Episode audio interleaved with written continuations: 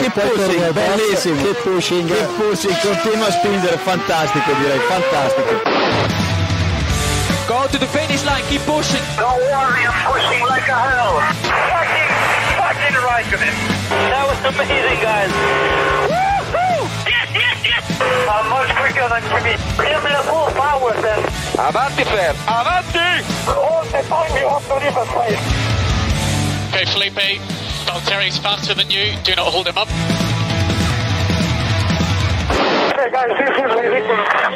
Hola a todos y bienvenidos a Keep Pushing F1, el episodio 282 en el que vamos a hablar de una importante carrera que ha tenido lugar este pasado fin de semana y luego haremos la previa del próximo Gran Premio de Fórmula 1 que va a tener lugar eh, este fin de semana en el circuito de Austin, Texas. Ya sabéis que no se puede decir uno sin el otro.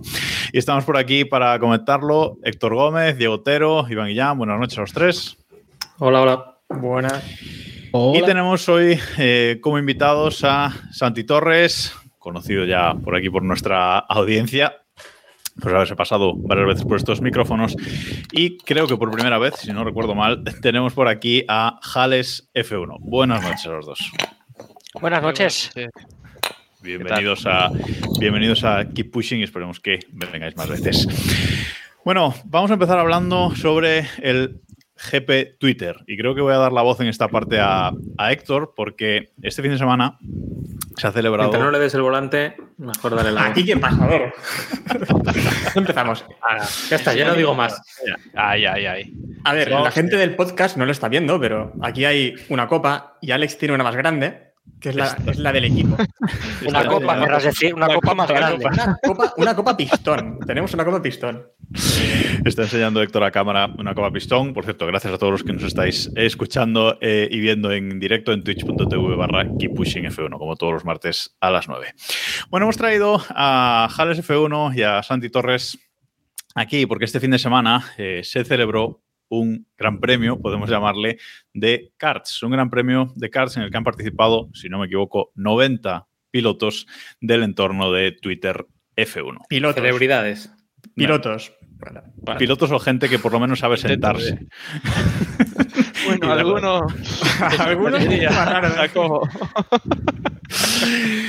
Bueno, han participado 90 seres humanos en, en esta carrera, Bueno. en este gran premio de, de karts. Y eh, Héctor, nuestro Héctor, participó en, en ella y, bueno, al final ha querido ser uno de los máximos exponentes de el no lo merezco, pero lo trinco. Sí, aquí te- tenemos esa frase ya de, em, de George Russell, ¿no? En aquel Spa 2021. Y bueno, yo quise emular aquello y. A ver, hice buenas defensas, porque también. Muchas gracias primero también a la gente que. Muchas gracias primero a la gente que, estuvo animándome en el canal de Telegram eh, y la gente que estuvo también riéndose un poco de, esa conducción. Pero bueno, yo creo que hicimos un papel más o menos decente. Al menos sumamos puntos para el equipo, que es importante, y todo suma, todo suma.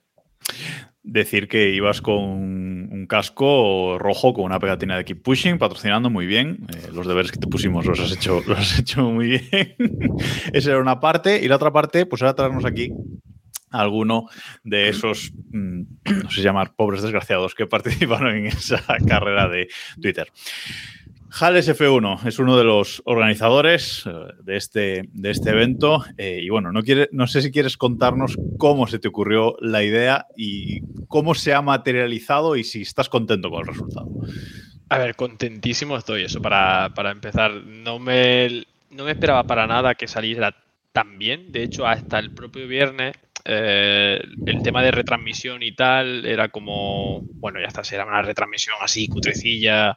Tendrá poco zoom, se verá poquito, pero bueno, algo se ve y algo podemos enseñar. Y cuando llegamos el viernes allí, se ponen a desplegar toda la sala de, de realización y tal y aquello va pillando tinte de profesional, pero 100%, yo me quedé flipando. Yo no sabía ni lo que habíamos pagado. Mira, no te, no te voy a ni a engañar. Acojonante. Y, y nada, todo surge en, en base a, a unas tandas con, con los colegas. Un día de, de gente de- que conocíamos en Twitter, éramos como siete u ocho. Al final nos juntamos como de, yo invito a alguien, ese alguien invita a otro alguien y al final todos éramos de Twitter, éramos como de círculos muy distintos. Y dijimos, uy, esto, esto puede molar si lo hacemos más grande, invitamos a más gente, esa gente invita a, conocidos, tal, y, puede estar muy chulo. Y ya después de, febrero, que hicimos como una prueba piloto, se nos ocurrió tirarnos el triplazo de decírselo pues, a gente como Dani Juncadella, como Roldán, como Albert Fábrega, como Roberto Meri. Algunos no pudieron estar, por desgracia, pero otros vinieron, otros no tuvieron ningún complejo en decir, ya me sé la pista, yo he venido aquí a pasármelo bien, como, como Dani. Y, y la verdad que echamos un rato pero acojonante, tanto en pista como, como fuera de ella. Los últimos meses, eh, yo no lo he vivido desde dentro, evidentemente, pero desde fuera parece que han sido un poco eh, locura, ¿no? Con la llegada de pues, muchos eh, patrocinadores, llegada de grandes nombres como JJ Hombrados y gente así, ¿sabes? Em, es decir, ha aparecido gente de repente en, el evento, tanto patrocinadores como, personajes ilustres, digamos, que ha tenido que ser un poco locura, ¿no? Pues totalmente. O sea, de hecho había días que, que, no nos lo creíamos. Hubo, yo creo que cuando nos confirmó Dani Juncadella que venía, también confirmaron algunos sponsors y era como, ¿qué cojones está pasando esta semana? o sea, no tenía ningún sentido. Y luego ya cuando me dice Oscar, que, que el otro organizador, Oscar Ruiz, eh, me dice, tío, tengo un amigo que su pareja es la cuñada de Nico Abad, si nos tiramos el triple y que le decimos que se lo comente, y ya ves tú, si se tiró el triple desde, la luna, coló, Nico súper encantador y súper participativo, diciendo, bueno, este, este evento es el evento de karting del año, no sé qué, no sé cuánto, hay que darle bombo a tope. Y la verdad es que súper agradecidos con él, porque nos lo puso súper fácil. Todo, todo el mundo nos lo puso muy fácil, parece una locura que diga un evento de 90 participantes, que van más de 120 asistentes, con 10 marcas distintas, que tal y que cual, al final fue todo muy sencillo. O sea, fue contactarles, nadie nos puso ni una pega y incluso es que fueron hasta puntuales. Nosotros teníamos, estábamos temerosos de, de eso, de empezar, que íbamos con el, con el horario súper ajustado. Y dijimos, bueno, si la gente no llega a las nueve y media para el briefing y tal, nosotros lo hacemos y si se lo han perdido, se lo han perdido. Y solo faltó un participante que nos había avisado de antemano porque venía desde Sevilla, el ave llegaba más tarde, tal. Acojonante. O sea, yo, yo me quedé a cuadro con, con la comunidad que tenemos. Es que fue, fue genial, ¿no? Yo además eh, lo escribí en el, en el, libro de visitas, que, había un libro de visitas también para poder ahí dejar anotaciones. Y yo creo que llevo como unos 20 años más o menos en la comunidad, digamos, de Fórmula 1 en Internet, eh, antes en diferentes foros y después en, desde 2009 o así en Twitter. Y yo creo que si nos dicen ya hace, simplemente hace cinco años que algo así podía crearse, eh, hubiésemos todos dicho esto, qué tontería es, ¿no? esto es una utopía, esto es imposible. Y el fin de semana pasado ocurrió, ¿no? Y estuvimos todos allí. Y además, eh, lo que también estuvo muy bien es que todas las comunidades que forman, digamos, esto que llamamos Twitter F1, eh, estaban representadas, ¿no? Porque también estaba pues, la gente de, del Sim Racing, estaba gente eh, periodistas eh, de medios más tradicionales, está, estaban también creadores de contenido, ¿no? Había un poco todo lo que forma esa comunidad, ¿no? Y para mí fue algo también muy bonito. La verdad es que desde fuera, eh, no sé, Iván o Diego, si queréis decir algo, interrumpidme, pero la verdad es que desde fuera se vio, es un poco que como que todo el mundo quería ayudar, todo el mundo quería estar ahí, todo el mundo quería simplemente pasárselo bien, ¿no? Que no había ningún otro objetivo más que pasar pues un fin de semana divertido, un día divertido con, con la gente eh, y, y, nada, pásárselo bien, unas sí, carreritas le, y ya está. Yo le eché un ojo y la verdad, sobre todo para criticar a, a, a los que conozco, a ver si alguien la cagaba. ¿sabes? Pero bueno, no, no, hay que decir que nadie fue tan, tan escandaloso en lo malo, yo creo. Eh, no, viste, bueno, no viste, Iván, la clasificación del grupo 3, ¿verdad? Sí, sí. sí la... hay, hay, un vídeo maravilloso queda, por ahí. Que quedaste el 10 y no sé cuántos de. 16. Eh, 16, 16, 16, 16 de 15. ¿no? Mitad de tabla, mitad de tabla. Bien, no, no, pero yo... sí que es lo que, lo que comentaba Alex, es eso, es. Joder. Eh, técnicamente fue la leche. O sea, yo empezó y digo, uy, no nos van a poner light timing. A los 30 segundos estaba el light timing puesto. ¿Sabes? Y con narradores de nivel, eh, saben mal hablar de, de Santi delante, porque parece que se lo digo por decir, pero es verdad que, joder, da una, un empaque a la competición que no es como si te ponen un stream eh, con, el, con el sonido ambiente, por así decirlo. Y bueno, bastante, bastante bien el montaje profesional, por así decirlo. Bueno, lo intentamos, ¿no? En este caso fue Externa Events quien hizo el tema del montaje y como la seda, o sea, creo, esto es opinión mía, ¿vale? Más allá de que participase o no, creo que el evento de Ibai que hizo el famoso evento donde estaba Lobato y compañía, no es nada en comparación a lo que, hizo este, lo que se hizo este fin de semana, a nivel de producción, a nivel de, trabajo que por detrás, es que con, la, con los medios que hemos tenido, hemos sido capaces de hacer esto. No, no, es de los mejores lugares donde he trabajado. ¿eh? Yo viéndolo desde fuera, eh, tengo que decir que estoy completamente de acuerdo. O sea, a nivel de, a nivel de producción, de realización, eh, de cómo funcionó luego un streaming en sí, de la información que, que, se le estaba dando en todo momento a la gente que lo estábamos viendo desde fuera, lo que dice Iván, tanto el live timing como la realización, como los comentarios, yo creo que mm, poco que envidiar a, otro tipo de eventos y, como dices, ni comparable con ese de, de es que estuvieron todos perfectos. O sea, desde mi, punto de vista, que yo me encargué más o menos un poquito de, gestión de, escaleta y demás. Mm, director de retransmisión no me gusta decirlo porque también estaba Nico Abad y todo el mundo aportó lo suyo, ¿no? Aportaron sus ideas. Con lo que todo el, todo el mundo que estaba, estaba metido por medio, pues aportó ese, granito y yo los puedo considerar también al mismo nivel. Eh, pero es que Aven, Aven fue un monstruito pequeño, ¿vale? algo bajita, no mucho más que yo, la verdad, porque yo también soy bajito, pero estaba abajo pillando a todo Kiski. O sea, orgullo 100%. Pequeña pero matona, pero muy matona. Arriba, eh, Nanopodio para mí fue la gran, el de gran descubrimiento. A nivel de trabajo, el tío que, me dice el, sábado por la mañana, tío, que, a las, me fui a dormir a las dos y media porque porque estaba preparando un Excel para la puntuación y yo me quedo con una cara de what. Yo me fui a dormir a la una porque al día siguiente nos íbamos a reventar. Y, tú estás a las dos y media, tres trabajando. Joder, colega. O sea, yo me sentía incluso hasta mal diciendo, estáis trabajando el doble que yo, ¿sabes?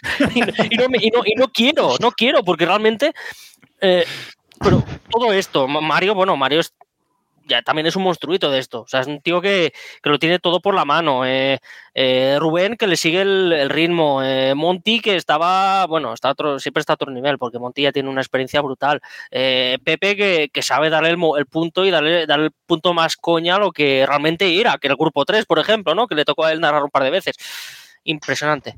Impresionante. me, quedé, me quedé maravillado. Eh, vi algún trozo, no lo he visto completo aún, pero he visto algún trocillo y, tal, sobre todo de mis carreras y, ver las pifias. Pero eh, me impresionó sobre todo que distinguieron a los pilotos por los cascos. Totalmente. Pero, ¿cómo, ¿cómo, lo hacéis eso? Digo, Ahí hay estudio, ¿eh? Y tú no sales, no sales. Ya, pero dicen, no, Héctor es el que lleva el casco naranja. ¿Cómo sabían que yo era el que lleva el casco naranja? Pero sí, esa, yo esas, había traído esa, mañana. esas cosas te ven y lo pillan. O sea, al final. A mí me faltó. Con 30 pilotos en pista, en tres sesiones, que es, son 90. A mí me faltó una, una mega final, por así decirlo, de los mejores de cada grupo. Porque creo que hubo gente que se metió en el grupo malo sabiendo, como Juanjo, que lo... hemos tenido aquí más de una vez, sabiendo que ahí buscaba la victoria en lugar de meter en un grupo que le, que, le pertenecía más, ¿no? Lo de los grupos lo, hicimos nosotros alrededor de julio, así. A ver, algunos ya sabíamos de qué pie cojeaban y no teníamos que preguntarle grupo, ¿no? Como, como Juncadella, como Roldán o incluso Porti, que también lo hizo muy bien en el grupo 1. Pero otros sí que hicimos un formulario muy simplón de, bueno, ¿cómo sería tu nivel de karting? Eh, como no gano ni, ni, a mi vecina la coja o soy Ayrton Senna resucitado. Y en ese entre media incluimos algunas opciones de grupo 2 y, así fuimos catalogando. Pero sí, más de uno diríamos que, nos equivocamos de, grupo de, asignación. Pero bueno, ya para el siguiente también se aprende. O sea, esto al final es difícil, ¿eh? sin, tener una medida. Claro, es que sin tener una medida. y que, y que además, o sea, el grupo 1 es súper variopinto. El grupo 1 igual está Néstor García o Cristian Kiuneski y Dani Juncadella, que son poquísimo amos. y luego están pues gente más humilde de, tirando para grupo 2. Entonces, encontrar a 30 pilotos del nivel de Néstor García o de Billy Cherokee o de Javi Martínez, eh, muy difícil, casi imposible. Entonces, siempre se tiene un consejo mundial, cuando el Consejo Mundial para cambiar la normativa de cada año que viene, pues ya. yo, me lo pasé muy bien. Yo me lo pasé muy bien con la. Me lo pasé muy bien con la carrera del grupo 1, la que me tocó narrar a mí principal. la, que ganaste tú precisamente, y eh, no sé si tongo o no, pero bueno, estuvo, muy, estuvo, muy, muy divertido. ¿vale? Y, la, segunda fue un poquito más estratégica porque ya más o menos sabéis por dónde iban los tiros. Más allá de tu pelea con Dani, con Billy y demás, Alex, porque ahí os disteis de tortas todos. Yo la segunda la, disfruté más, porque la segunda, o sea, el verte detrás de Dani Juncadella haciéndole señales de venga coño Dani, tira que nos escapamos. Y el tío súper limpio, súper por el sitio y tal. Buah, yo estaba que me quería pellizcar porque no sabía si era real o no.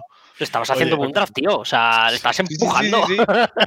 totalmente. Santi. Totalmente. O sea, que funcionó lo de darle el peor car, ¿no? A, a Dani. Sí, funcionó de maravilla. Eso no lo, debería, no lo debería contar en voz Santi, para la gente que no, para la gente que no ha estado ahí, que no lo ha, que no lo ha visto, coméntanos un poco cómo ha sido esta, esta división o este formato del, del, fin de semana. Es decir, había eh, tres grupos, 30 minutos cada uno. Coméntanos un poco y luego las tandas, cómo, cómo, cómo se estructura el fin de semana para a ver si alguien de quien nos escucha, pues para el año se, se anima y también a participar. En este caso, bueno, más allá del nivel, ya comentado, ¿no? Tres grupos por nivel, se hacía una sesión de clasificación para los tres grupos y después doble carrera para, para cada grupo. Eh, curiosamente, los resultados de la primera carrera se invertían, si no recuerdo mal, eh, para la parrilla de la segunda, si no me falla la memoria. Los 15, los 15 primeros. Salvo, de, Era, Sí, no, no, perdona, no. De, de, cuál carrera 1 eran los resultados. Eran los mismos. y los resultados de, carrera 1 a carrera 2 se invertían los 15. De ahí que la segunda carrera también tuviese un poquito más de chicha, ¿no? Y no, estuvo, estuvo genial. Como si fuese un fin de semana de Fórmula 2 o Fórmula 3, ¿no? Una cual y carrera y, y parías invertidas y demás, pero con karts. Y realmente mm, creo que se acertó creo que fue que es un sistema correcto. Eh, había, bueno, proponen esa final que, has, dicho tú, creo que eras tú, Iván, eh, que la final no me parece mal, ¿no? Como la superfinal, la última carrera del, del día, eh, se puede hacer, pero claro, eso tendría que gestionarse un poquito mejor o que hubiesen dos grupos ¿no? Eh, um, los medios más lentos en el grupo 2 y grupo 1, los medios más rápidos los, y, los aliens, eh, y a partir de ahí ya los 10 mejores o 15 mejores de cada una de las carreras, pues que se juntasen, ¿no? Eh, creo que, creo que, creo que se, puede, se puede ir tocando esto y creo que se puede ir proponiendo, porque al final esto, esto es a, voz abierta, yo creo, Alex. Que, conforme los participantes se unan, oye, pues, pues ¿por qué no hacemos esto? ¿Por qué no intentamos de, y, además eso es algo que queremos dejar muy claro, Oscar y yo, que esto no es algo que no, nos pertenezca a él y a mí, que somos los organizadores, o Dani Liro, que también nos ha hecho una mano inmensa. Esto es de todos. Y de hecho, eso se reflejó muy bien durante todo el evento porque hay que decirlo, o sea, los comentaristas no nos pagamos un duro, mm, los fotógrafos no les pagamos un duro, los pilotos, mm, la vastísima mayoría, salvo algunos que quisimos tener el detalle, Oscar y yo, eh, eh, tuvieron que pagar sus tandas. O sea, esto fue un evento por y para la comunidad y, nada más. No hay un protagonista por encima de, otro, no hay nadie que haya recibido nada que otros no, no, no tengan. Y al final yo creo que eso es lo, lo chulo, lo que más mueve, ¿no? Porque eh, el viernes, por ejemplo, estábamos, ah, lo he contado antes de, iniciar directo, ¿no? Estábamos colocando pancartas, Oscar y yo, eh, a la hora de comer, eh, que sí, que era octubre, pero que pegaba calor, grados, ¿eh? Y, y conforme fue llegando gente para hacer sus test ilegales de cara al sábado, eh, fueron saltando a pista y venga, te ayudo, dame una brida, tal y que cual. Y al final había 17, 18 personas colocando pancartas, entre ellos incluso Porti. Y Oscar y yo pues, dijimos, bueno, pues vamos a hacer otra cosa mientras, que todavía nos quedan muchas cosas que hacer. Así que yo, me quedé alucinando con, con, la comunidad en general y con la gente, bueno, a algunos en particular, pero en general, un flipe, un 10. Y... A ver, estamos, estamos en una comunidad que yo creo que es muchos, y yo el primero, ¿eh?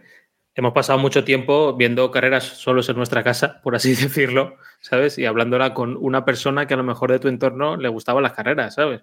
Y que eso no, este mundo ha abierto una comunidad enorme, ¿sabes? Y yo soy el menos indicado para decir lo que me largue de Twitter hace 10, más de 10 años, pero, sí, pero es así. Creo, creo, que esto se debería hacer en, coincidiendo con algo, ¿vale? Con un gran premio mm. especial, lo que fuese, ¿sabes? Que se coincidiese, se hiciese la, la carrera ¿sabes? Si se hiciera el Gran Premio de Twitter y después se fuese a ver la Fórmula 1 todos juntos o lo que sea, ¿sabes? Ah, Eso es, es, más complicado, ¿vale? Porque todo el mundo quiere ver la quali y el sábado no vamos a, hacer el Gran Premio de Twitter con la quali de por medio, porque la gente quiere ver la quali.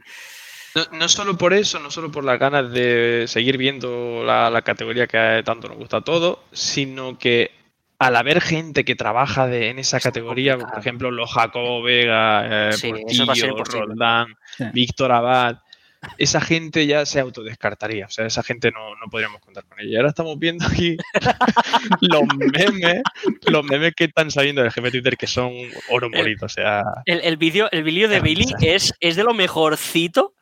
O sea, el, tono de humor que le ha conseguido dar a, a su cabreo es descomunal.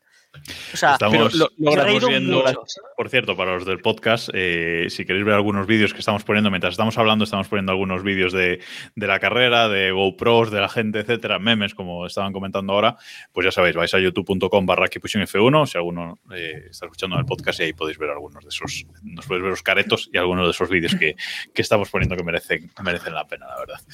Eh, Héctor, tu opinión personal, o sea, tus resultados... Una cosa ah, antes, antes de meternos con Héctor. Em, ¿Qué tal el circuito, Jales? Eh, ¿Contentos con tanto el tema circuito en sí como la organización, las facilidades que os ha dado, etcétera? ¿Contentos? ¿Repetir, ¿Repetiríais aquí o qué tal? 100%, 100%. De hecho, eh, ya hicimos en febrero la el primer GP Twitter, que fue el GP Twitter Madrid, y repetí, repetimos porque nos dio muchísimas facilidades entonces. Nosotros estábamos en ese primer evento muy preocupados con, la lluvia. De hecho, me desperté ese 27 de febrero, abrí la ventana, vi que estaba lloviendo y dije, mm, me da que nos corremos. Eh, le escribí por el, por el, grupo que teníamos a todo el mundo, en plan, si preguntan, vosotros sois Ayrton Senna resucitado, vosotros habéis lleváis corriendo en car en agua desde los 10 años, tal y que cual, que entonces no nos dejan correr. Y cuando llegamos allí, el dueño, Dani, Dani Gómez, estaba con una sonrisa de oreja a oreja, en plan de, que, que, llueva, que es lo mejor para mí, vosotros lo pasáis bien, los cars van más despacio, es todo más seguro. Y yo me quedé a cuadro, porque siempre que hablaba con algún circuito y comentaba la posibilidad de que lloviera, era como, uh, no, no, no, si llueve, uy, qué peligroso. Así que una locura, una locura entonces y una locura todavía mayor ahora. O sea, facilidades, pero a punta pala. Hoy, de hecho, habíamos quedado para, desmontar las lonas del, circuito de toda la publicidad y me llama por la tarde y me dice que, ya está, que ya están todas desmontadas, que lo único que hace falta es organizar un poquito el almacén y, nada, mañana, mañana iremos para organizar. Circuito Karting Club Los Santos, por si alguno no sabe dónde se ha, dónde se ha corrido este, este GP Twitter, ha sido ahí. La frase del GP Twitter ha sido no tuvo sentido. De hecho, eh, José de Celis, que es uno de los habituales también por aquí y que participó en el, en el evento, eh, pues eh, ha escrito un artículo en motorsport.com con ese título, ¿no? El GP Twitter no tuvo sentido, precisamente, ¿no? Que, os animo a, leer porque está divertido el, artículo también. Hombre, es que no tuvo mucho sentido porque que estés comiendo tú tranquilamente ahí tu pollo Popeyes y se te pase Dani Juncadella y te diga eh, enhorabuena por, por, la victoria del equipo. ¿Qué, coño es esto, no? decir. Y, detrás, y detrás a Bent persiguiéndolo para entrevistarlo, ¿sabes? O sea, Bueno, y Todo muy raro, ¿no? y todavía no se ha visto todo porque ahora viene el post-GP Twitter, que no sé si lo conoceréis, los más originales de, de Twitter a MacDepre pero se llevó Mac, ahí. MacDepre es original. MacDepre es original, original de Twitter. Nació aquí en Twitter. O hizo Twitter, de hecho. y ha grabado como un documental tipo Drive to Survive con entrevistas y todo. Y, joder, muy, muy chulo. A, mí, de hecho, me hicieron preguntas a cuchillo los muy cabrones para sacarme lagrimones y lo consiguieron. Así que, nada, una ganaza tremenda de, de verlo. El post-GP Twitter va a ser aún más raro que el GP Twitter, me parece. va a tener menos sentido. Es la, pero es la, forma es la forma definitiva o no del GP Twitter. No, a los cinco minutos va cambiando. Como, como bien nos pasaba nuestro amigo Triforce Power, por Twitter cada vez que publicábamos cualquier cosa. Y, y llevó el meme, llevó el meme. lo, lo, imprimió y lo sacó y de, de hecho, de hecho hubo momentazos, ¿eh? Llevó el meme y unos trofeos de madera que no tenían sentido tampoco. O sea, para los campeones morales. Ya digo que, que, o sea, que hacerle, reverencias, hacerle reverencias a él y a su padre. Sí, sí, sí. sí. O sea, y, no, y me dice, no, no, hemos tenido tiempo. Joder. ¿eh? O sea, lo hicieron de forma totalmente desinteresada de llamarme, oye, Alex, que vamos a hacer esto, tal y que cual, y que vamos ahí, te lo vamos a dar. Y es como, ¿qué? o sea, de buena primera, porque sí. No, no tuvo, no tuvo ¿Qué te voy a decir? Está, está claro. Total. Debo decir una cosa. Sobre, sí, disculpe, Gandhi. No, no, no, no. Nada, nada, di, di, esa cosa y luego háblanos de tus resultados, que es a lo que ah, vamos a hablar. Que la gente no, ha visto con decir... un trofeo, pero hay que decirle la verdad. Bueno, la, ver, la, verdad es que estuvo a mitad de tabla. En bueno, bueno, tú di tu comentario y luego. ya no, luego quería decir que el circuito me pareció más complicado de lo que creía, ¿eh? porque alguno, bueno, había estudiado un poco el circuito, un poquito, alguna onboard había visto. Que también te digo, yo he visto muchos onboard de, de Sena en Mónaco y tampoco creo que pueda hacer lo mismo. Pero me había estudiado el circuito y pensaba que más o menos se podía. El circuito me parece más o menos sencillo para pilotar. Para sacar un tiempo me parece súper complicado. ¿eh? Me parece un circuito muy complicado para. Es muy técnico, eh, tiene zonas. A mí la horquilla de la caseta, Alex, eh, tú que te las conocerás de memoria, me parece súper complicada. Perdí una Esa, variedad de tiempo ahí, pero brutal. Se le complicaba hasta Dani Juncadella, tío. Que me, me venía y me decía, tío, a ver si ahora me pongo detrás tuya y aprendo algo. Y yo, claro, yo con los pantalones por, por las rodillas, en plan de ¿qué? ¿Me ha venido Dani Juncadella a mí a decirme que quiere aprender algo? O sea, ¿qué? A ver, ah, yo era el narrador, pero voy un poquito perdido. La de la caseta es la horquilla izquierda, ¿verdad? Antes la. Sí, correcto. Es, la, de la, la, de la bajada, o sea, la de la sí. contrarrecta de, de. O sea, la de, después de la curva Tibu. Después de la curva Tibu. Exactamente. La, okay, vale. sí. Exactamente. No, a mí, a mí la que se me atragantó en la única tanda fue la primera curva, que, que casi os quedé sin comentarista. sí, se te fue un poquito el car, digamos. ¿eh? Un, poquito, un, po un poquito. Hice un, hice un 360. Eh, a ver, también es verdad, llevaba el, el, car número 33 por un motivo, ¿vale? Eh, ya busqué un número a propósito, buscaba el 29, pero no estaba el 29, así que digo, bueno, pues voy a pillar el 33. Y bueno, el 33 casi se queda sin 33. Una cosa, Alex, eh, que está la gente muy llorica con esto del tema de los cars, y están todos con el car número 34, no sé qué, no sé cuántos. ¿Hay tanta diferencia de rendimiento entre un kart y otro? A ver, sí. diferencia hay. Suele haber. Pero tanta. No, sé. Yo tengo toda la intriga con el 34, porque todo el mundo me lo ha pintado sí. súper mal. Y yo, de hecho, mañana vamos a ir a recoger las cosas del almacén y, y, me quedan dos tandas de un bono y yo quiero cogerme el 34 y el 1, que son los que me han criticado. Y como yo tuve el 1, yo tuve el 1 en la segunda decente, como me marca un tiempo decente, eh, mira, esa gente ya no vuelve al siguiente. o sea, tanto, tanto lloriqueo y tanta historia. Que decían, no, bueno. es que se va mucho de atrás en la curva Tibu y tal. Y yo, como, un car yéndose así de, de repente de atrás, muy raro, ¿no? No sé. Bueno, Héctor, cuéntanos de tus resultados entonces. ¿Y qué tal te lo pasaste en definitiva? Porque al final... A ver, yo me lo pasé en grande, la verdad. El resultado da igual, el resultado da lo mismo. A ver, el resultado general es buenísimo porque nos llevamos la copa y entonces, pues, eh, eso hay que celebrarlo. Copa que además. Pero, ¿cómo, eh, ¿cómo lo conseguiste? ¿Cómo, cómo, cuenta un poco cómo, cómo, era este sistema para llevarse esa copa por equipos. Porque aparte de estos grupos había equipos, ¿no? Claro, habían 15 equipos, de dos pilotos por categoría. En esa categoría, pues ahí estábamos, eh, estaba Alex, estaba también Yayo en ese primer, en ese primer grupo y después estaba eh, Carlos, que es ingeniero de Aston Martin, que es lo que quería comentar, que este trofeo ya está en la sede de Aston Martin también allí. De Ahora pondré una foto. Sí, sí. sí, sí. Tienen y... hueco en la cabina, ¿no? Para ponerlo. Sí, por lo que sea. Ah, sí, había, había, hueco, pero bueno. Hay espacio. Eh, si empezamos a ganar gran premios de Twitter, a lo mejor ya no queda tanto espacio allí en la sede. No, y quería decir eso, que al final es un... Iba sumando por equipos puntos y, por ejemplo, en la segunda carrera, eh, Víctor también Abad hizo una salida brutal, que también narró ahí Santi Torres, eh, que se nos quedó grabado, ¿no? Ese, ese Víctor Abad segundo, Víctor Abad segundo, ¿no? Cuando se mete ahí en el interior. Qué brutal vi, vi, un, vi, un, borrón, vi un borrón naranja y digo, ¿quién puede ser? A ver, piensa. Piensa quién estaba ahí delante, ¿sabes? Y Víctor Abad. Y Víctor Abad estaba ahí sí, delante, había salido yo, quinto, estaba... sexto y se, pon, y se, puso segundo. La, la, la, fue, fue tremendo. A mí me pilló justo en la, en la zona de, de realización con Samu y joder, lo vi y dijo, bueno, ya me quedo y veo la salida y tal. Y ahora cuando se puso segundo, me salió un grito que Samu se giró en plan de, coño, que estamos en directo, no grites, ¿qué haces? Y yo en plan, hostia, perdón, no sé qué. apoteósico. Continúa, Héctor. No, y digo que no, fue grandioso porque además eh, tuvimos unos piques muy interesantes, además con grandes amigos, como son Motor de GP2, pues no le conocía, ¿no? Bueno, le conocía de, Twitter, también del, Telegram y demás, y nos llevamos genial y allí nos hemos llevado un mejor y creo que hicimos ahí unas carreras muy divertidas y además también con, con Sergi Rosell, que también es también un habitual de por aquí. Y tuve también una lucha muy bonita, sobre todo en la segunda carrera, muy limpia y muy... Y al final eso es lo que nos llevamos, ¿no?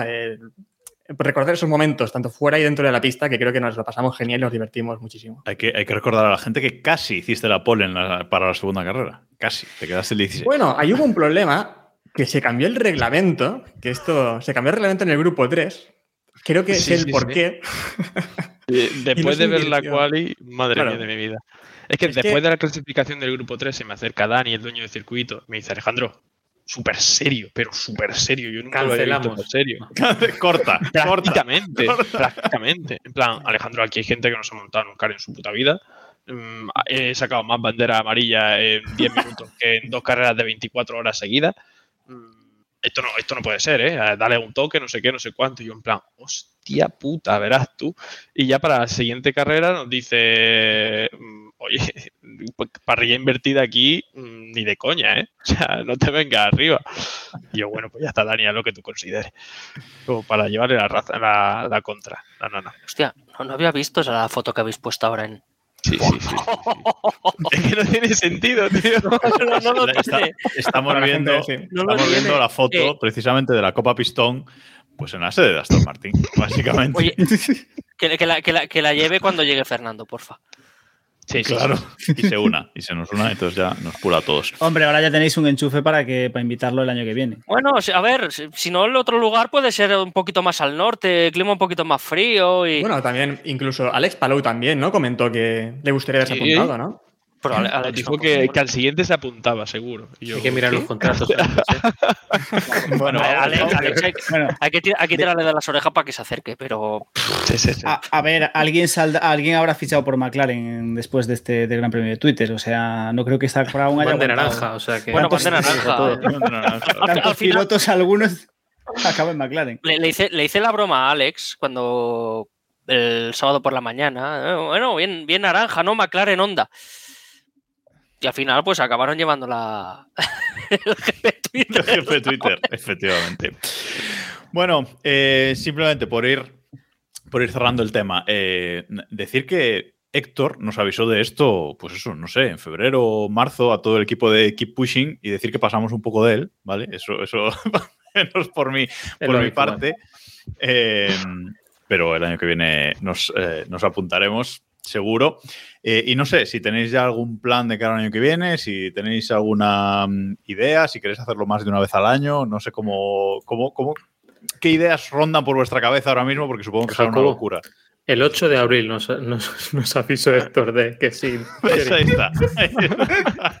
Pasamos la cara, Yo dije, yo me he apuntado, si queréis apuntaros ahí a ver si hay sitio y, y pasó todo el mundo de mí. Total. Para que tiene una, una copa en casa y ellos no. Tú tranquilo. Bueno, pues, pues no, hay plan, no, hay plan, todavía, o sea, no tenemos definido ni fecha ni cómo lo vamos a hacer y tal, pero ya está, lo tendremos que definir seguramente las próximas semanas para también ir tanteando el tema de sponsors, cerrarlo todo con muchísimo más tiempo que este año, que se nos ha venido todo encima dos días antes del evento y, e ir con más, con más calma y con más planificación. Guay, pues eh, ya te digo, estaremos allí seguro. Más representación de, de Keep Pushing, esperemos que más, eh, más gente de, Twitter F1 y esperemos que con el buen ambiente de este año, eh, igualmente que al final se trata de estar un día ahí disfrutando de, los cochecitos y de, y de pasarlo bien.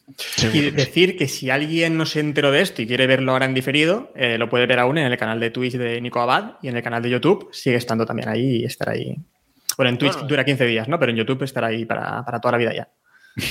Hasta que cierren tu YouTube, por lo menos. Sí, bueno, conociendo a Google, eso puede pasar mañana. ¿eh? vamos ahora con un poco de, Fórmula 1. Venga, vamos, porque este fin de semana eh, tenemos el Gran Premio de Estados Unidos, el Gran Premio en el Circuito de las Américas, en este circuito de Austin, Texas. Es un circuito que lleva en la Fórmula 1 desde 2012 tiene una longitud de 5.513 metros y el domingo se van a dar 56 vueltas a este trazado para completar una distancia total de carrera de 308,405 kilómetros. El récord del circuito lo tiene Charles Leclerc desde la última vez que se corrió allí, 2019, eh, con un minuto, un, minuto 36 segundos, 169 milésimas. La, bueno, antes de, seguir dando datos, eh, Santi, empiezo por ti. ¿Te gusta este circuito? ¿Te gusta este Gran Premio? Sí, sí, Austin es un circuito Fórmula 1. Todo el mundo dice, todo el mundo se queja en MotoGP y es lógico, porque no creo que tampoco sea un circuito MotoGP, pero en Fórmula 1 sí. Fórmula 1 es un trazado que debe estar.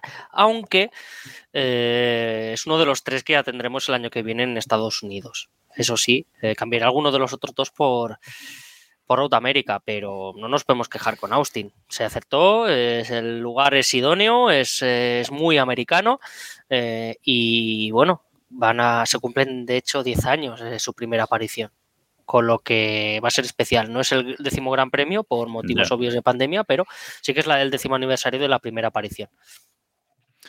Eh, Diego, por tu querencia estadounidense, supongo que te encantará este circuito. Eh, a ver, eh, en este podcast hemos explicado que los circuitos con montañitas siempre, siempre están bien y en Austin tenemos un, un desnivel considerable. Y yo hablo un poco de memoria, pero yo creo que de los circuitos recientes, ya vamos a dejar un poco entre comillas lo de recientes, porque como dice Santi, llevamos 10 años ya con, con Austin, creo que es lo mejor que hemos tenido. O sea, hablo un poco de memoria, ahora me sacaréis algún circuito que no, que no me ha venido a la mente, pero eh, es un circuito que yo creo que nos gustó desde los primeros renders, tenía buena pinta. Y, y, ha cumplido. Es un circuito divertido, es un circuito diferente, que hace mucho que no, que no teníamos. Es un circuito con, características un poco especiales y nos ha dado carreras divertidas. Yo mm, me encanta y eso, y un poco lo que decía Santi, ¿no? el ambiente americano un americano, un ambiente americano muy americano, ¿no? Porque lo de Miami fue más em, que. Es que estaba recordando yo ahora lo de, lo de Shaquille O'Neal con el eh. tronco móvil ese, con cuernos y tal, llevando el trofeo. Eh, fue brutal. Al podio. ¿Eso qué es? Nos vamos a perder, nos vamos a perder los looks de, de Ricciardo el año que viene, que recordemos que normalmente suele aparecer con, con bigotazo de vaquero o alguna cosa por el estilo. Esperemos que no defraude. Sí, es el eh, este último año. El último año no defraudará seguro. Y bueno, sí que es cierto, Santi, dices que tenemos muchos grandes premios en Estados Unidos, pero bueno, si lo comparamos por extensión, en Europa tenemos bastante más y somos más pequeños. O sea que. Sí, eso sí, Al final, todo el mundo se queja. que viene este a defender siempre de la misma no, no, No, pero es verdad. Es decir, luego, a ver, yo, a mí, sinceramente, yo me da igual donde hagan los grandes. Con que los circuitos estén bien, el problema es que en Estados Unidos ahora mismo hemos visto dos, uno bueno y uno malo, ¿no? Vamos a ver qué pasa con Las Vegas, que muy bien no pinta, pero bueno. Las, Vegas, Las, Vegas, va a ser un festival del rebufo. O sea, es la sensación que tengo. Tiene pinta, pero bueno. Javi Sánchez Chacón nos dice también de Tilke, ¿se equivocó? Sí, Tilke a veces se equivoca. Cuando yo, voy, buenos circuitos, ¿eh? Voy, a decir una cosa que quizás me matéis. Te podemos echar del podcast ahora mismo. Eh, a ver, soy, un, invitado, eso es, sencillo. Pero Jeddah Jeddah no es mal circuito, simplemente la localización es un poquito. Sí, correcto, ¿vale? Pero es un circuitazo Jeddah. A nivel de velocidad es, es, tremendísimo y es complicadísimo porque es un urbano a más de 250 por hora. Eso sí, la localización, pues no es que sea la bomba. puesto en Vaya, vaya comparación. Es, un concepto de urbano discutible. a lo mejor de la bomba sí que es, ¿eh? Sí, la bomba es sin duda, pero más que un circuito urbano es un circuito normal y corriente al que le han puesto muros, yo creo, pero... Eh, pero bueno, a mí me encanta, Jeddah a mí me encanta, pero... Jeddah está muy guay, la verdad es que sí. A mí lo que no me gusta de este circuito, y os dejo seguir en un momento, es que volvemos al tema de las escapatorias amplias, eh, límites de pista y todos esos rollos que vamos a empezar a ver este fin de semana de nuevo, que nos habíamos olvidado un poco. A mí lo que, a mí lo que sí me gusta de este circuito es que es muy ancho. Es un circuito muy ancho que para estos coches es, eh, necesario. Eh, recordemos que vamos a tener dos zonas de, DRS este, este, fin de semana, con la primera zona en la larga recta de, atrás, entre las curvas 11 y, 12, y la segunda zona en la recta de, en la recta de meta. Eh, en la recta de meta no suele ser tan productiva, sobre todo por esa subida final que, hay, etcétera, pero en la recta de, atrás, Jales, eh, pues eh, sí que suele dar muchos, muchos adelantamientos y con lo ancha que es la pista, pues también lo, lo va a facilitar. Y veremos con los coches, con la nueva normativa también qué pasa aquí, ¿no? Sí, a mí me recuerda un poquito a Silverstone, un poquito menos fluido quizá porque tiene curvas más cerradas, más técnicas, pero sí que es verdad que la anchura de la pista, las rectas largas, las curvas rápidas, con estos coches debería dar mucho juego. Ya lo ha dado en el pasado y, también estratégicamente a ver qué, qué sale este año. Puede estar muy, muy bien. Y en cuanto a lo de las escapatorias que, que decía Iván, pues yo creo que va a ser un festival. O sea, mientras. No sé quién está de, de, eh, de director de carrera este fin de semana. Supongo que estará. Eh, Freitas no, el otro. No, Freitas suele estar en los europeos. Supongo que estará Quidditch. Quidditch, ¿no? Efectivamente. eh, no sé, no sé a ver qué, qué, va a hacer con esto de los límites de pista, pero yo creo que, vamos, aquí creo que es de los sitios más difíciles de, de controlarlo sobre todo en esa primera curva, eh, en esa salida, vamos, va a ir por fuera. Con que Alonso salga en el lado derecho, pues la va a coger por fuera totalmente. O sea, todos lo sabéis. Bueno, se va a marcar un Rusia, ¿no? Exacto. Es que vamos, mm, total, totalmente. Mítico, adelant mítico adelantamiento de, de, Verstappen a Raikkonen, que luego le tuvo que subió al podio y luego se tuvo que bajar. que, podio, que, fue, que fue Mateo Bonchane decirle, oye, chico, bájate que, que, lo hemos revisado y va a ser un no. Impresionante. Impresionante. Y estaba recordando, aquí fue también donde el duelo espectáculo el año pasado, el padre de, de, Sergio Pérez, ¿verdad? ¿No? Sí, ¿no? Fue aquí. No, fue, no, fue, fue en México. México. En México que se volvió loquísimo. Ah, vale, pensaba que había sido aquí también donde había venido y bueno. Sí, sí, sí bueno, que parece espera, que había ganado espérate. el mundial y quedó tercero. Exacto.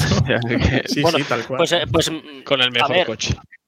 Es que el otro día la lió también bastante en Twitter, porque no sé si lo visteis, colgó un cartel electoral, porque ahora se presenta sí. para gobernar. Bueno, a ver, no está David Sánchez de Castro, que es el que es el experto en El geopolítico del Creo que podcast. se presenta a Rey. es, es, al- es- es alcalde. Rey, algo. Presen- creo que es presentarse alcalde de no sé dónde. Tal, lo, recuerdo Rey así. de México o algo así, yo qué sé, da igual. Pero el caso es eso, no se presentó algo y presentó un cartel en el que aparecía él con Verstappen, con, con su hijo, ¿no? Con Pérez y Con Tom Cruise. Con, con Tom Cruise y con, Anthony, y con Anthony Hamilton también en el cartel. Y por lo que sea, al rato lo borró el tweet y, y recortó el cartel y puso simplemente su cara y, y poco más. Pero Sí, por lo que sea. Por lo que sea. Algo, Sí, por lo que algo- sea, a lo mejor también serían logos de patrocinadores y de Red Bull y a lo mejor Exacto, pues eso... Exacto, exacto. O llegó Tom Cruise esas. subido en- encima de un avión volando a la puerta de su casa, en su ventana. o algo. Cuidado puede. también. Bueno, Pirelli este fin de semana no se moja mucho. eh, pues nunca mejor dicho, llevamos la racha que llevamos. eh, lleva el, C2, el C2, el C3 y el C4. eh, es, es la gama media de, de neumáticos. Eh, ahora hablaremos de la meteorología, que la va, la va a ir preparando nuestro meteorólogo. Pero bueno, parece que eh, siendo Texas eh, suele hacer bastante calor, pero no solemos tener aquí demasiados problemas con, con los neumáticos, ¿no, Iván? No, no es algo que, que este fin de semana vaya a dar eh, juego, la verdad. No. Eh, bueno, el juego que va a dar es que tenemos los 30 minutos extra de Japón para que prueben los neumáticos de- del año que viene, eh, en los libres sobra. 2, pero vamos, no creo que haya mucha noticia. La noticia yo creo que vendrá más en los libres 1, ¿no? Porque vamos a tener a cinco pilotos, eh, bueno, iba a decir jóvenes, pero bueno, algunos no son tanto. Eh, Logan Sargent con Williams, eh, Theo Purcher con Alfa Romeo, Schwarzman va a estar con el coche de Sainz y Giovinacci, guiño guiño, eh, va a estar en el puesto de Magnussen. Y la noticia que traemos es que Alex Palou va a estar en el sitio de en el McLaren de, de Daniel Ricciardo como, como novedad y bueno, creo que es el primer piloto español en uf, ocho años por lo menos.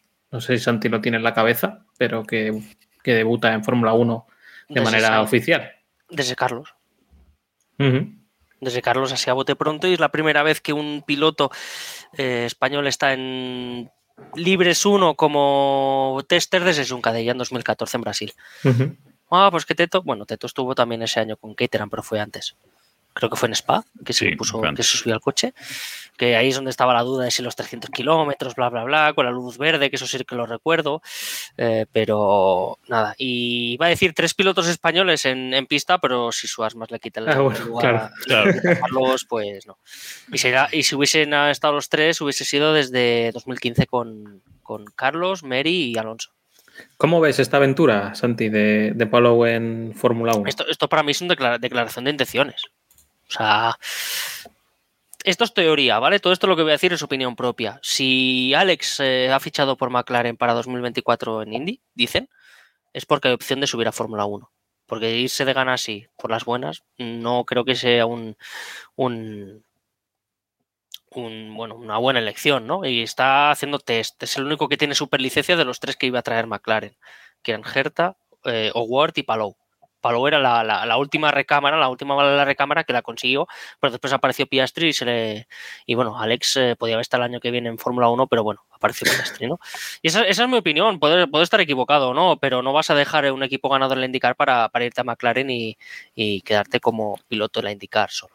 O sea, tú, tú, ves que ese es su objetivo, que su objetivo a futuro es llegar a la Fórmula 1. A cualquier piloto, creo. ¿no? Más allá de los que estén ya, tengan Z veteranía, pero todos quieren llegar. De hecho, luego lo comentó el propio Palou hace poco en una entrevista que decía que, bueno, él su carrera nunca la había centrado alrededor de la Fórmula 1, se fue a Japón, luego se fue a Estados Unidos, pero ya que había ganado la Indy, fue como, ¿y ahora qué? ¿Qué es lo siguiente? Pues lo siguiente que le queda es la Fórmula 1, otra categoría mm, superior entre, entre ambas, digamos, entre la Indy y la Fórmula 1 no hay, entonces a probar suerte y a ver cómo, cómo se le da. Ojalá que llegue, pero no hay, no hay previsión de que llegue en los próximos uno o dos años, ¿eh? Lo dice, lo dice Ander por, por el chat, con y Piastri es complicado ya, pero si Piastri no sale bien, ¿qué? Sí, y si no, y si Norris, y si Norris encuentra otro camino. Y si, si Norris de, golpe, de golpe y porrazo se cambia el plateado porque se retira cierto piloto con trenzas. Sí, claro. es que hablamos de Sainz, por ejemplo, Sainz ha llegado a Ferrari cuando a lo mejor dos o tres años antes, si Vettel no se marcha de tal, la carambola es que se queda fuera de la Fórmula 1. O sea que, que, hubiera estado un poco a veces, si estás en el sitio adecuado, ¿no? Te puede venir la, la, oportunidad y bueno, él parece que quiere abrir ese camino. Fue un shock un poco lo de lo de la indicadora al principio, porque cuando anunció el pase a McLaren, porque como dices, no se entendía, ¿no? Pero claro, enseguida que te pones a mentalizarlo, pues es porque le, ofrece algo que, no tienen ganas, ¿no? Un, camino hacia la Fórmula 1 que, bueno, que quiere explorar. Bueno, la meteo de este fin de semana. Entonces, Héctor, vamos a tener lluvia en Texas, que sería noticia, vamos, del año. Noticia no sería, ¿eh? que he estado mirando. fíjate, si me, fíjate si me preparo esto, que he estado mirando incluso la, la pluviometría que hay en, en Texas. Y bueno, y como veis en Austin em, puede llover, ¿eh? pero este fin de semana no va a ser el caso. No, no, se espera lluvia, no vamos a tener más retrasos por lluvia como en estas últimas carreras. Así que en este tema vamos a tener una carrera tranquila. Bueno, pues te tomamos la palabra. Eh, de todas formas, lo que yo siempre digo es, no vamos a ver neumáticos de lluvia en pista. Y eso... Bueno, en Japón te equivocaste, lo siento. Un poquito, un poquito pero... Ojo. Te equivocaste cinco vueltas, por lo menos. Pero bueno, es lo que hay. Y a mí lo que más me perturba de este fin de semana es el tema de los horarios, que la Fórmula 1 ha puesto a este eh, gran premio. Porque normalmente, eh, pues entre, como digo siempre en las carreras europeas, eh, entre clasificación y carrera, pues hay una hora de, de, decalaje, una cosa que no debería ser así, pero la clasificación suele ser una hora más tarde que la, que la carrera en hora, bueno, hora local y, y, en la hora eh, que estemos. Pero eh, lo que tenemos este fin de semana es que la carrera va a ser a las 2 de la tarde, hora local, ahora vamos con los horarios de aquí, pero la clasificación va a ser tres horas más tarde, es decir, hora local, carrera a las 2 y la clasificación va a ser a las 5. ¿Qué supone esto para los europeos? Eh, como siempre, digo la hora la hora de España peninsular. Bueno, pues supone que los libres del viernes son los libres 1 a las 9 de la noche, que dices, bueno, ¿vale? Pero es que los libres 2 son a las 12 de la noche. Y además, esos libres 2 hay media hora más. Son unos libres 2 que van a durar hora y media, con lo cual, desde las 12 de la noche hasta la una y media de la mañana. Y lo mismo o parecido nos pasa el sábado. El sábado los libres 3 son a las 9 de la noche, que vale, pero la clasificación una hora de clasificación es a las 12 de la noche, de 12 de la noche a 1 de la mañana. Por suerte, luego la carrera el domingo es de 9 a 11, que bueno, es tarde, pero ya es una hora que hemos visto otras eh, carreras en el pasado, incluso aquí en, Austin. La carrera a las 9 de la noche, hora, eh, como digo, de España peninsular. Pero especialmente lo de la clasificación, Santi, eh, es una guarrada, sobre todo para los medios europeos. Eh, bienvenidos al horario que sí que tienen los australianos de forma habitual. Exacto. vale, porque los australianos ven las carreras a las 11 de la noche. Vale, o sea, las, y las cuales, pero bueno, eh, yo los libres, me parece que los libres 2 no los voy a ver, principalmente por trabajo, y creo que los libres 1 no voy a poder tampoco porque estaré trabajando. la cual y la carrera, bueno, la carrera sí, porque ya habrá, ya habrá terminado el tema del Cataluña, del Rally Cataluña, pero suerte que tenemos en, al, el, la quali en demanda, ¿no? Si, si se hace vía, vía legal, pues eh, eso, lo agradezco, ¿vale? O sea, es algo que hemos avanzado un poquito en el, a nivel tecnológico para verlo en demanda. Pero es una, es una locura. Como dice, como dice Robe, nuestro compañero Robe por el, por el chat, me estoy ahogando. Eh, la clasificación y la carrera son en domingo, en horario español, ¿no? Como, como, como aquellos tiempos del Gran Premio de Japón, Héctor. O sea que bueno, pues clasificación y carrera en domingo, es lo que hay. Bueno, a ver, tampoco podemos quejarnos nosotros tanto que somos unos privilegiados en temas de horarios durante todo el mundial, durante todo el campeonato, por lo tanto, bueno, pues no vamos a criticar esto. Decía, decía eh, Iván Clavijos, también otro, otro habitual eh, y conocido del, podcast, decía por Twitter eh, Iván Clavijos, que bueno, que no nos quejamos tanto, que es lo que le toca a él, que ahora vive en Estados Unidos, cuando ve las carreras asiáticas. O sea, que, es un poco lo que, lo que le toca verlo a esas Y lo que le va a tocar en, Las Vegas el año que viene. Bueno, también, efectivamente, pero eso ya es por gusto. que lo de Las Vegas el año que viene, yo creo que quisieron buscar la, carrera de medianoche, de, hacer la medianoche en Las Vegas. Hubiese sido brutalísimo, pero a nivel horario sería imposible para la costa este y para gran parte del mundo. Sí, sí. Pero bueno, pero esa es opinión mía. Y, sería, sería el show, ¿no? Hostia, la carrera de medianoche, de empezar a las 12 de la noche. Bueno, pero por, tampoco a nivel legal pueden. Creo que es hasta las 12 pueden hacer ruido. Esto, el tema aquí es que la Fórmula 1 eh, pues ha sido eminentemente europea mm, hasta ahora, pero eh, la llegada de Liberty parece que sigue dándole más importancia al mercado estadounidense. Y esto es una muestra más, eh, yo creo, ¿no? Adaptar este, estos horarios de este gran premio de, Estados Unidos un poco más pensando simplemente en el horario americano y, no tanto en, Europa. Yo creo, Iván, que es una muestra más de, esta querencia de Liberty por, por ganar mercado estadounidense. Sí, es evidente que es un producto global y que cada vez va a ir más a eso. Antes se solía decir aquello, pero de, que la Fórmula 1 era un deporte global, pero era un deporte basado en Europa y bueno, en el Reino Unido, y que simplemente iba de gira por allí, ¿no? Iba de gira por, muchos lugares del mundo, en eso sí que era un campeonato del mundo, pero eh, realmente la atención y, los movimientos que se hacían eran en favor de, vamos, de la Gran Bretaña, básicamente. O sea, hmm. ni siquiera nosotros como europeos. Este fin de semana eh, puede ser campeón también Red Bull. Puede ser el equipo Red Bull, Max ya lo es, y el equipo Red Bull puede ser campeón del mundo eh, de nuevo.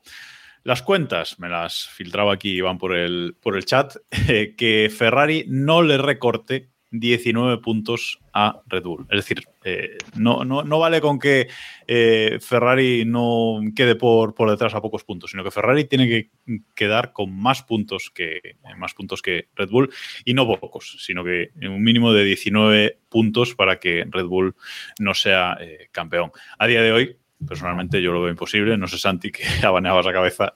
Pues imposible. Ahora mismo es, que va a ser campeón Red Bull este fin de semana, a menos que yo creo que, también sería abrir un melón interesante.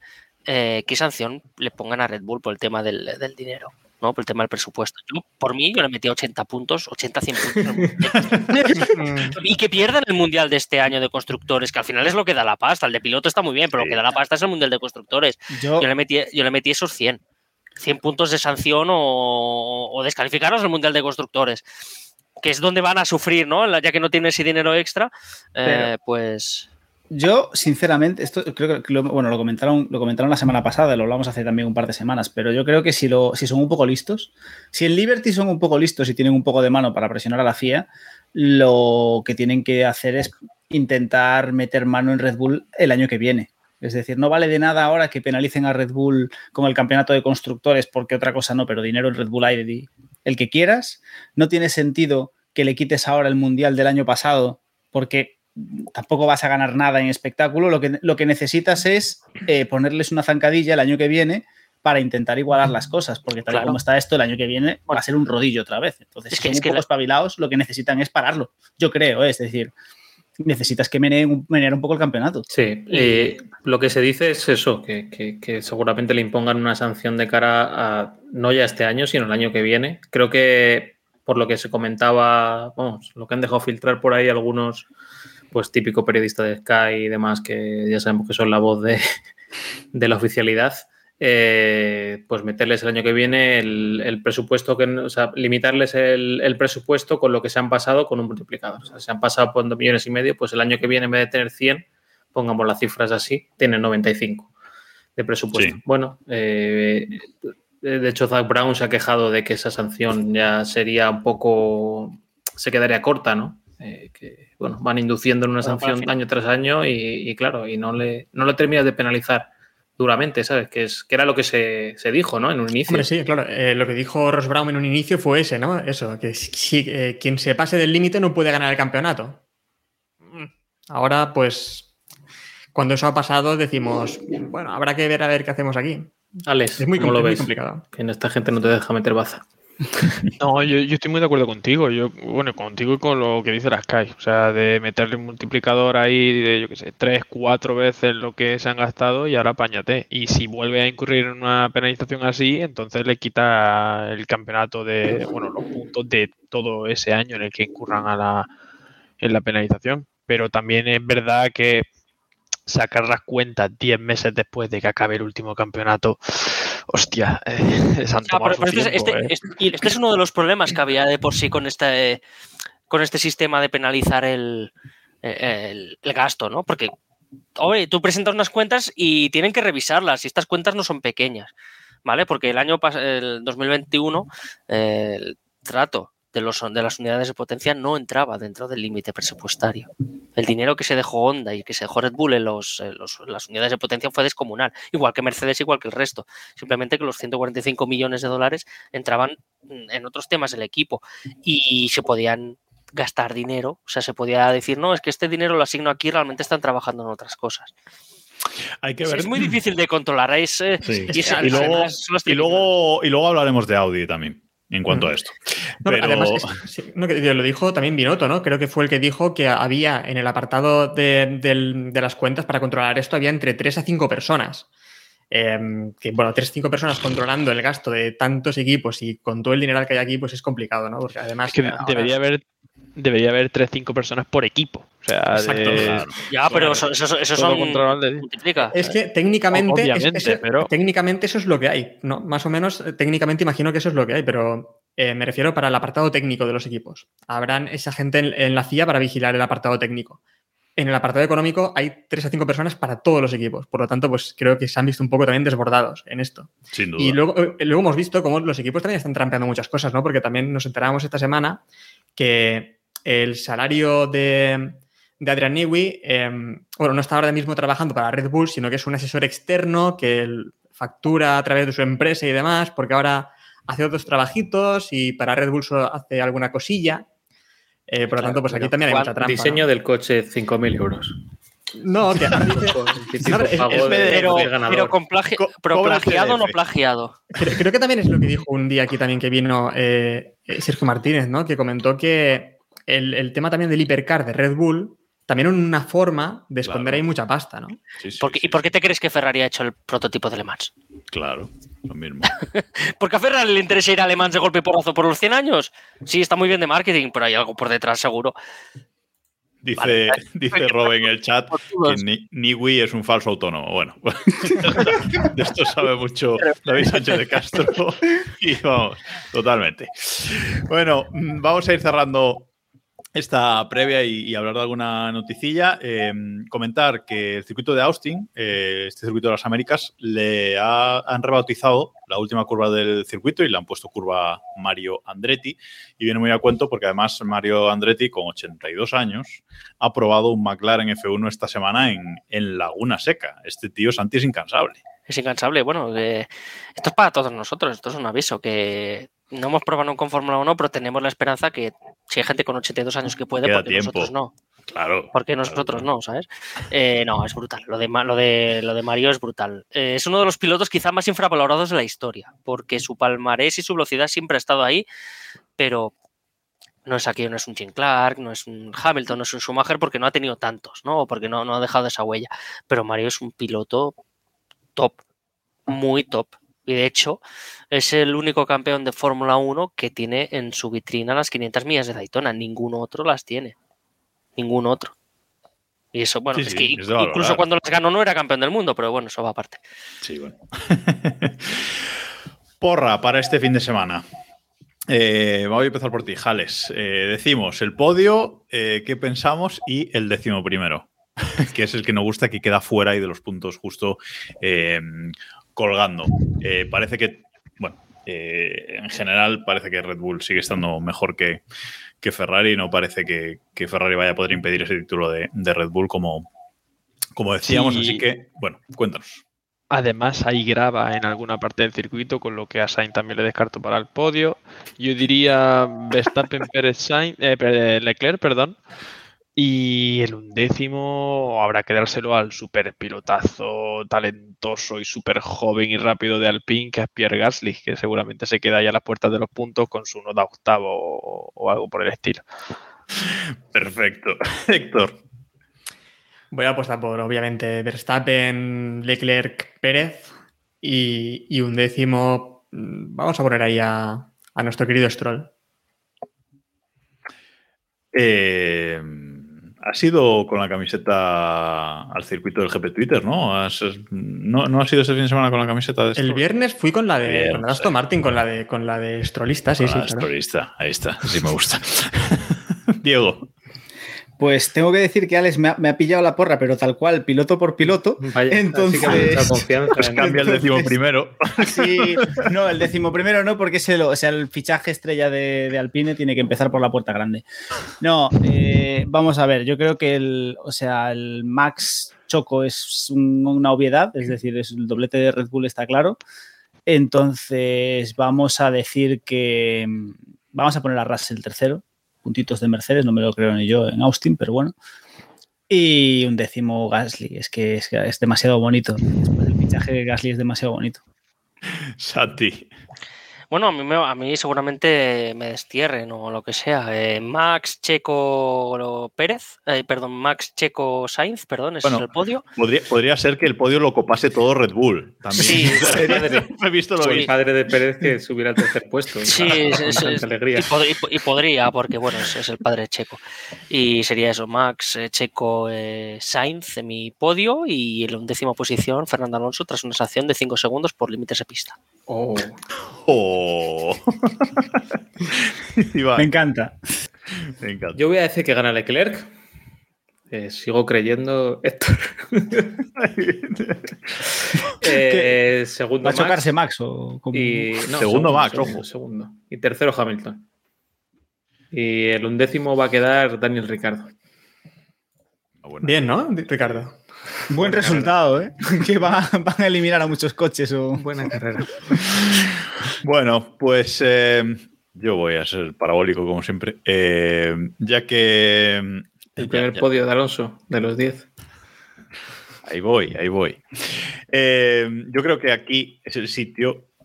si Hamilton tiene que ganar una carrera este año, tiene que ser aquí, que es su circuito, uno de sus circuitos predilectos. Así que Hamilton Sainz Alonso y el, décimo primero Stroll. Vaya fumada. Pero vamos a ver. Sin llover. Ojo, Pon eh. décimo primero a Verstappen. No, no, que los Red Bull van a abandonar los dos. ah, vale. Bueno, ah, sí, perfecto. Entonces, ya está. Bueno, y cerramos con un par de noticias que, tenemos por aquí. Yo creo que la más eh, importante es el tema de, Audi, que ha presentado por fin su, programa de, Fórmula 1 comentado que van a entrar en la Fórmula 1 en, 2026. Y lo que comentaba antes, yo creo que una de las cosas más interesantes de la presentación que han hecho en, Madrid, bueno, la más interesante de todas es que un 23 PNZ eh, ha podido hacerse una foto con la maqueta de la FIA por fin. Colgaba una foto en Twitter el, otro día y que por fin ha conseguido hacerse. Tengo 40 fotos con esa maqueta ya. Mira, me lo encontré hasta en Oslo. Fui a Oslo y me lo encontré allí, esa maqueta. Era, en este caso era por Red Bull, que estaban allí No, y estaba- sal- salto de. Y estaba en el circuito, expuesta también. o También sea, estaba allí. sí, bueno, sí, sí. Es que, vamos. Pues Audi tiene una también y, y Santi, y bueno, no sé si ha podido hacerse una foto con ella, pero la otra noticia que decía es que eh, pues el CEO, Adam Baker, pues ha confesado, ¿no? Bueno, no, no, no es que fuera un secreto, que están gastando todo lo posible ahora mismo, eh, tanto en la sede nueva como en, en todo, están gastando todo lo que pueden antes de entrar en la Fórmula 1 en 2026 y que les afecte el límite presupuestario. Es decir, quieren entrar y van en la Fórmula 1 ya con todo gastado y han dicho que en dos, tres años quieren ganar. Sí, las, las noticias de la presentación han venido a confirmar, bueno, lo que se venía rumoreando en algunas publicaciones que habían tenido, creo que, acceso a, a ese dossier o tal antes de, de la presentación. Sí, tienen más de 100 personas ya trabajando en el proyecto Fórmula 1 y bueno, lo tienen muy acelerado. Pero es que a mí uf, me extraña mucho, o sea, me extraña, no es que me extrañe, pero que me parece muy precipitado hablar de 2026, ¿no? Y más cuando ellos dicen que van a entrar y no piensan luchar en la parte alta hasta tres años después. Estamos hablando ya del 29, que quedan siete años. O sea que, no sé, parece hacer juicios de valor a estas alturas, pues bueno, podemos tener confianza. Santi nos puede hablar mucho del grupo BAG y, y de Audi, cómo, cómo ha afrontado todas sus, sus entradas a otras competiciones, pero, pero bueno, A ver, todavía pero queda claro, mucho.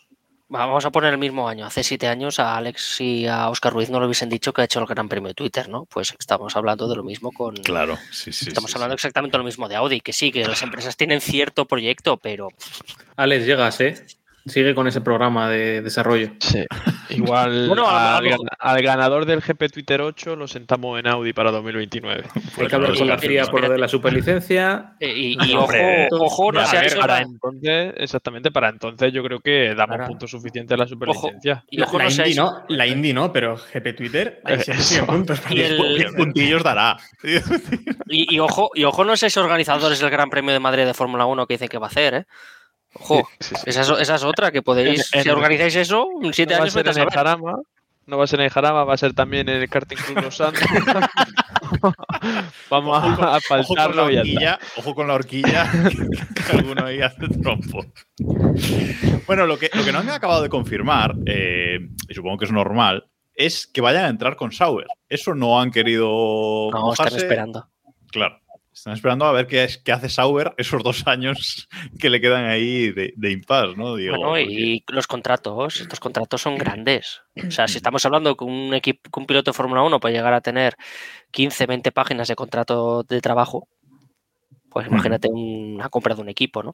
Porque es que hay muchos recovecos eh, eh, tecnológicos, de gestión de, de personal, de, de los pilotos ya lo que puedan venir, ¿no? De cómo se presenta el equipo. Bueno, es un percal legal acojonante. Y, y bueno, todo el mundo dice que va a ser Sauber, que va a caer Sauber porque es quizá el que más lo necesita. Y porque, porque Williams está más o menos atado con Toto Wolff de por medio a Mercedes, eh, McLaren está atado a Mercedes, de ahí que Jack Brown también haya, ha- haya mencionado mucho el tema de del gasto económico de, Red Bull de por medio, que no puede ser que, que se lo salten y tal, eh, pues en este caso Sauber es el más débil, eh, no es el rival más débil, por así decirlo, de, de la Fórmula 1, pues el que donde debería caer el, el equipo, el equipo Audi, ¿no? Ya que Andretti no nos dejan entrar y no puede entrar Porsche con ello, pues Bueno, y también que el, aba- el abandono de Alfa Romeo, ¿no? También pues, Sí, deja el camino totalmente libre. O sea, es que está claro. uno más uno son dos, ¿no? O, o o suma los puntitos o sigue los puntitos.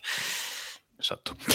Y vamos a acabar con eh, una noticia de Alpine, que Alpine siguen hablando. Hacer en pista mucho no, pero hablar eh, se, les da, se les da genial. eh, y han dicho que, bueno, que, están muy contentos con el desarrollo de su coche para 2023 y que está muy por encima del coche de, de este año. A mí lo que diga Alpine, Jales, eh, no me interesa mucho. Pero el tema de que se vaya Alonso unido a esta noticia sí que puede ser que sean campeones del mundo el año que viene con ganas. Por favor, o sea, Es que me, me estoy acordando de las declaraciones que hicieron a principio, bueno, a- creo que a finales del año pasado, diciendo, no, en 2022 le vamos a dar a Alonso el mejor coche de la historia. Eh, claro. Y, pero claro, luego también se une lo que dices, ¿no? Que se va Alonso, entonces que deje un equipo es sinónimo de que le va a dar segundo y medio. A ver dónde deja eso Alpine. Mucho la tienen que cagar para no ganar los dos mundiales el año que viene, pero tienen a Gasly. Puede y a Ocon. O sea, tienen a Ocon y a Gasly. O sea, de, joder. O sea tú, tú les das el Red Bull de, ese año, de este año y, se, pierden el mundial porque se, se, se hacen un Hamilton Verstappen en Silverstone todas las carreras. Bueno, lo gana Mercedes, porque claro, la lucha sería contra Ferrari, entonces lo gana Mercedes. Eh, esta semana también ha sido el rumor, esta semana también el rumor de Joshua Bart eh, que decía que eh, no van a dejar a las familias de los pilotos que estén en el circuito juntas. cada familia podrá ir, creo, solo a dos grandes premios o algo así. parece que en el pasado ya han habido ahí piques. Qué bien va a estar ese equipo. Perdona, es Santi. Que, es, que, hubo, hubo, hubo lío entre Gasly y Ocon. Y no a nivel deportivo, sino a nivel personal. Claro, por, lo, que, por lo que tengo entendido, eh, creo que fue Ocon el que le. Sí. Ocon besó ayer el, el, balón de oro de Benzema y anteriormente. Sí, más o, bueno, más o menos. Ajenas, ¿verdad? En, en, este caso, Ocon besó el balón de oro de Gasly que era, la, que, era, la, pareja en este caso. Y sí, bueno, es lo, es lo, que se dice, es lo que se menciona y obviamente las familias están un poquito también enfrentadas de la época también de cuando subían, ¿no? Los dos, lo típico de, de la rivalidad que habían en toda la, la, escuela francesa, porque eran, claro, ellos y todo parecía indicar que solo uno iba a llegar a Fórmula 1 y bueno, lo típico que se forma, ¿no? Pero no, no se lleva muy bien y a ver cómo lo cómo solucionan. A mí me parece una buena solución que, que quiten, que asignen las familias, pero claro, el Gran Premio de Francia, ¿qué familia llevas? ¿La de Gasly o la de Ocon? Quitas el Gran Premio de Francia y listo. Madre mía. se me había olvidado esa. Se me había olvidado eso. Entonces a Mónaco, ¿a quién llevas? Nos, nos dice Rode Montijo que podrían, también haber separado a las familias de Verstappen y Kvyat. Bueno, es que. es, que, es, que, a Kvyat le quitaron todo, literalmente. Verstappen le quitó todo. Dios mío. Bueno, eh, me recuerda igual una noticia por el chat que, es la noticia de la semana. ¿Cómo pude haber olvidado de esto? Aunque más que una noticia es un buen trinque. Y el trinque es que eh, Pedro de la Rosa se une a Fernando Alonso en Aston Martin el año que viene. Y se une, no sabemos muy bien en qué papel, pero bueno, un poco papel. Marketing, ¿no? Mm, marketing, eh, papel de promoción del equipo, embajador. Bueno, no se sabe exactamente, Santi, pero él va a estar en Aston Martin. Margen estilo, estilo Aston Martin. Simplemente que no va a poder llevar un Fórmula 1 porque, bueno, Aston Martin de Fórmula 1 solo hay dos. Bueno, un Mercedes y un Aston Martin real.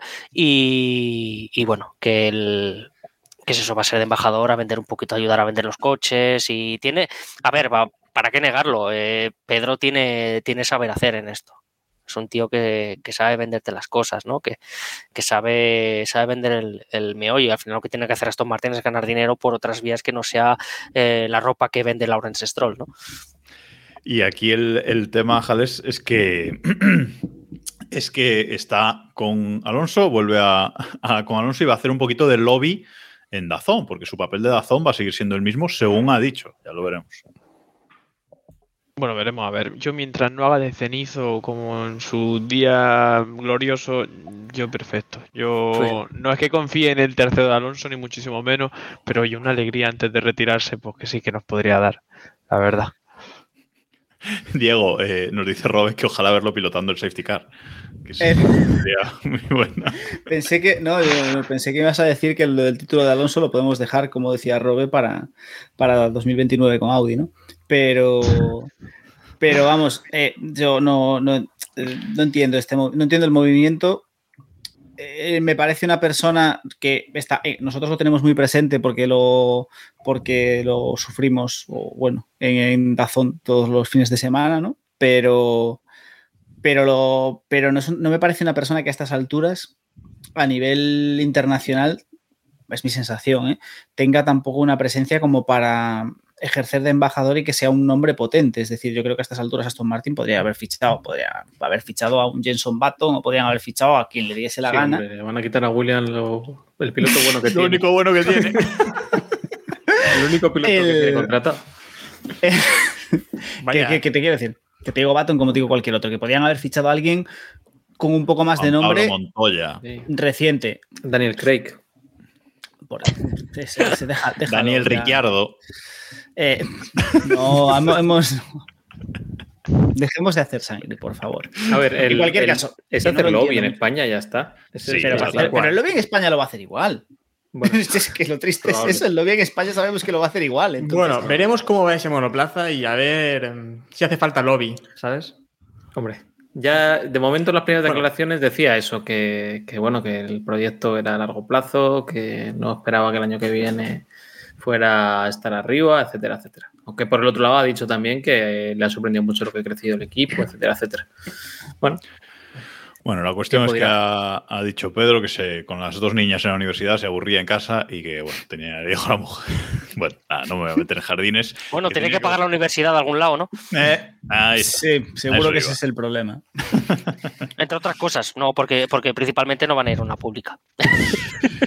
Y ahora sí, vamos a cerrar, vamos a cerrar el, podcast, pero aunque no solemos hablar mucho de estas otras categorías, antesala, por decir algo, de la Fórmula 1, pero ya que tenemos a Santi Dors aquí con, nosotros eh, y que lo preguntaba Mónica por el chat hace, hace un rato, por el chat de twitch.tv barra que F1, eh, preguntarte, Santi, ¿qué te parece el tema de que hayan suspendido las tres últimas carreras del campeonato W Series? A nivel personal es triste porque no tendré tanto dinero al finalizar el año. Eh, voy a cobrar menos porque no voy a poder narrar las tres carreras y las clasificaciones, ¿no? Pero más allá de eso, sin patrocinador que dé dinero, pues se va al garete el, campeonato, ¿no? Y esto es opinión personal, nada, nada no tiene nada que ver con, eh, con, mis medios de comunicación donde trabajo. Era un campeonato llamado un poquito también a caer visto el enfoque que le habían hecho. O sea, más postureo que carreras. Mm, tienes que convencer. Así ha habido carreras decentes, pero que... ¿Cómo lo justificas? ¿no? Y por cierto, después de esto, Jimmy Chadwick en 2023 va a poder subirse a los libres de Fórmula 1. Ojo que no lo haga. Porque ya tiene 15 puntos de la, de la temporada pasada más 15 puntos de superlicencia de esta. Son 30 y a partir de los 30 recordemos que, que cada sesión libre suma un punto de superlicencia, con lo que si le dan 10 libres el año que viene, que podrían, eh, en 2024 poder estar en parrilla. Pues estamos elucubrando demasiado y para hacer esos libres necesitaría dinero. Y espero que ese patrocinador que, ha dejado tirado a las W Series y por eso han tenido que cancelar el año porque había un desfalco de 8 o 9 millones de euros, pues no han podido completarlo.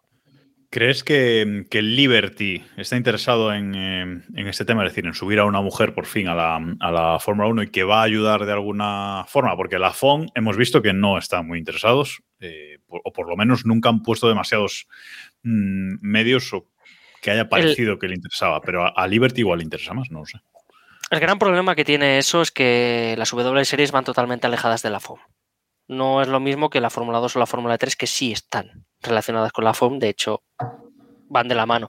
Las W Series las lleva una empresa británica, eh, curiosamente está David Coulthard de por medio y demás, y, de ahí que, no hay esa, esa, unión con la FOM, ¿no? No es, no es FOM 100%, de ahí que también los traten un poquito más de lado. Por eso todo se soluciona con dinero y si hubiesen generado más dinero, pues a lo mejor las cosas hubiesen cambiado.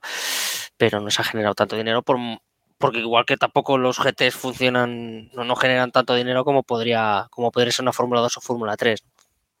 Pues además, em, también la, formación ¿no? de, de, las pilotos, porque al final tenemos, este, este año han competido simplemente en siete, siete, rondas, rondas que además tienen carreras muy cortas, tienen muy pocas sesiones y al final no estás haciendo, no estás haciendo una buena preparación para, para ellas, ¿no? Para que puedan llegar a estar a esa altura de otros pilotos que a lo mejor están pilotando mucho más. Es que tú miras la, Digo, perdona, Santi, no solo eso, sino que lleva tres años ganando en la misma piloto y no ha promocionado a, nada. O sea, no ha hecho otra cosa. Ha visto que no sirve para nada ganar esa competición. Entonces, ¿qué interés tiene? De hecho, de hecho, es que ha vuelto este año porque no había encontrado nada. Normativamente no podía volver. Pero bueno, le han hecho un hueco. ¿Vale? Le han hecho un hueco porque, seguramente no tuviesen a nadie que cubrirlo. Eh, digo. No es que se lo hayan hecho, es que estaba ahí el hueco. Principalmente. ¿Vale? Y aparte, como entró el, hombre barra mujer, no me acuerdo cómo llamarle ahora, porque que fue. Jenner, ¿no? Sí. Eh, Jenner, sí. Eh, que es tan correcto a veces y otras tan faltón, ¿eh? es que no sé, es que, a ver, a ver. Estás metiendo en un jardín y ya te dejamos y sal tú solo. a ver, voy a, voy a salir del jardín. Fue, fue hombre y ahora es mujer. Ahora, pues, eh, pues eso ha entrado y, y, al final también es todo marketing, porque si miras también las redes sociales de las, de, las W series, prima más el que están haciendo antes de la carrera, que si van a ver un koala, que si van a hacerse fotos aquí, que sí, que sí, sí, es show, vale, al final eso es lo que termina viniendo, pero no se supone que son pilotos, que está muy bien, porque la Fórmula 1 también lo hace, pero la Fórmula 1 te vende después que están en carrera y que lo hacen súper genial y tal. Por aquí se, hace, se da más bombo a ese tipo de, ese tipo de, actividades que no las propias carreras. Y en parte va relacionado con que no hay apenas tiempo para verla rodar, que tienen una sesión de entrenamientos libres de media hora pasada, eh, una clasificación cortísima que, aún están probando cosas para carrera y una carrera de 30 minutos que, bueno, ¿qué pasa en 30 minutos? Nada, nada y menos. Bueno, pues veremos qué pasa el año que viene con ese con ese campeonato y veremos si eh, Liberty se interesa en esto. O... Para, mí, para mí está muerto el campeonato ahora mismo. Solo, lo salvaría el engancharse y ser una, una feeder series literalmente de Liberty. Liberty no va, no va a apostar el dinero porque uno tiene que recuperar esos 9 millones y después tiene que invertir más. Bueno, pues veremos. Prefiere, prefiere, invertirlo en el Draft to Survive, que eso sí que le da dinero. No, eso sí, efectivamente. Cerramos aquí por, por esta semana. Eh, muchísimas gracias, Santi Torres, eh, Alex F1, por estar aquí, por contarnos todo sobre el GP Twitter, por haber organizado ese, ese GP Twitter y bueno, por pasar mm, aquí con nosotros un, ratillo. Podéis seguirlos a los dos en, eh, Twitter, arroba Santi Torres SM y arroba Alex con H guion bajo F1. No sé si queréis decir um, algo más, pero bueno, encantados de, que hayáis pasado por aquí y, esperamos que no sea la última vez. Eso espero, encantado de, estar, de que me hayáis invitado, muchísimas gracias y nada, os veo en futuras ocasiones en Keep Pushing también y el año que viene eh, en el próximo GP Twitter. No lo dudes. Pues eso, yo digo gracias también igual y que el año que viene estéis mínimo los cuatro que de, Keep Pushing que estéis aquí más eh, David Sánchez de Castro, espero que se acerque y alguien más en el GP Twitter Hombre, yo, y, Que, y pudieran dar una carrera vuestra. Yo creo que la ocasión merecería que Samu cruzase el charco. Yo lo dejo caer y se viniese. Pero no hemos, hablado de David, pero David también darle la enhorabuena que ha tenido cierto. Ha dejado de ser falso autónomo, ahora lo es Niwi y él no. Bueno, pues oye, la vida. ahora que está de moda, Va a ser, ya os digo, va a ser muy raro ver memes de Keep Pushing en, la portada de la ABC, pero bueno, es lo que hay. Habrá que acostumbrarse a eso. Lo conseguiremos. pues gracias, Héctor, Diego, Iván, por estar aquí una semana más. Gracias a todos los que nos habéis eh, estado viendo en directo en twitch.tv barra Keep Pushing F1. Y hoy no lo he dicho, pero uníos al grupo de Telegram de Keep Pushing. t.me barra Keep Pushing F1 con todos los memes, hay vídeos de, si entráis ahora, hay vídeos de, Héctor chocando con cosas este fin de semana, etcétera. O sea que yo creo que es buena ocasión para, entrar, para entrar ahí. Y nada más, veremos qué ocurre este fin de semana en el Gran Premio de Estados Unidos si Red Bull se corona campeón eh, aquí y lo comentamos todo la semana que viene, el martes a las 9 por aquí en Twitch. Adiós.